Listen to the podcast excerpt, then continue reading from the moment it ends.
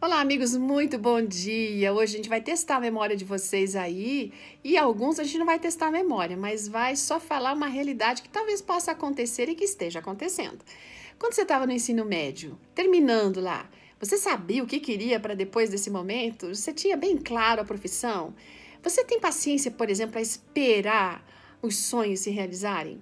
Hoje nossa meditação foi escrita pela Caterine Rios Almeida Pedreira. Ela é casada, esposa de pastor, enfermeira e tem uma filha.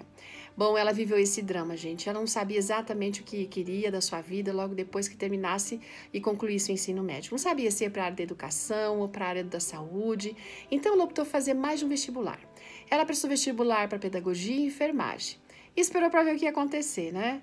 Aonde ela seria aprovada. E para surpresa, que já não é mais para você, porque eu já falei o que ela faz, ela foi aprovada para fazer enfermagem lá na Universidade Federal do Estado dela e foi reprovada no curso de pedagogia.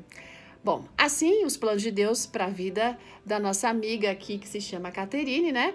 Era que a sua vida profissional começaria na sequência de alguma maneira. E não demorou muito para chegar o tão esperado momento, o primeiro dia de aula, e ela disse que se lembra bem que tinha começado a estudar e já fazia planos para formatura logo ali no começo. Ela estava tão entusiasmada com os laboratórios, com as disciplinas, sabe? E além disso, ela não via a hora de fazer as práticas no hospital. No entanto, no fim do segundo ano, do segundo semestre, aliás, do estudo, ela foi surpreendida com um pedido de casamento. O noivo, gente, já era pastor.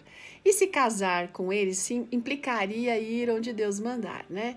E a gente sabe que quando a gente casa com pastor, a gente não tem um lugar certo e muitas vezes a gente tem que adiar os nossos sonhos. E foi o que aconteceu. Não teve dúvidas em dizer o sim, né? Mas ela sabia que o Senhor estaria cuidando dela de alguma maneira para que os seus sonhos pudessem se realizar. Ela disse sim ao homem da vida dela e disse sim ao chamado de Deus para ajudar a pessoas a alcançarem a salvação. Eles se mudaram para uma nova cidade e daí ela começou a estudar lá. Ficaram um ano naquele lugar até serem transferidos novamente. E assim, gente, que ela iniciou uma saga de transferências de faculdade de uma para outra que você não faz ideia. Nessa jornada, olha só, ela fez três vestibulares, duas transferências, seis faculdades e uma gravidez. Enfim, ela conseguiu se graduar como enfermeira 14 anos depois de ter iniciado o curso. Uau! Mas amém, né? Apesar de toda essa trajetória, ela sempre viu Deus cuidando, conduzindo de cada detalhe da vida, porque o Senhor providenciou pessoas, recursos e o mais importante, a renovação das forças dela. Toda vez que tinha aquela vontade de desistir, ela escutava uma voz dizendo: Você consegue, eu estou com você, vai em frente.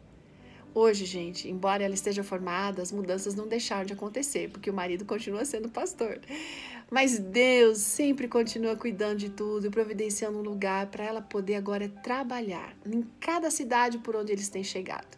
Se você está aí enfrentando desafios, já está cansado de lutar, espera no Senhor. Ele vai renovar suas forças e vai fazer com que você voe alto, assim como a águia. Creia nisso e se inspire na história da Caterine. Fica o contexto de Isaías 40, 31. Vai lá na Bíblia, eu quero que você vá lá. Eu podia ler, mas eu quero que você vá lá e leia esse texto para você. Ótimo dia, até amanhã. Tchau.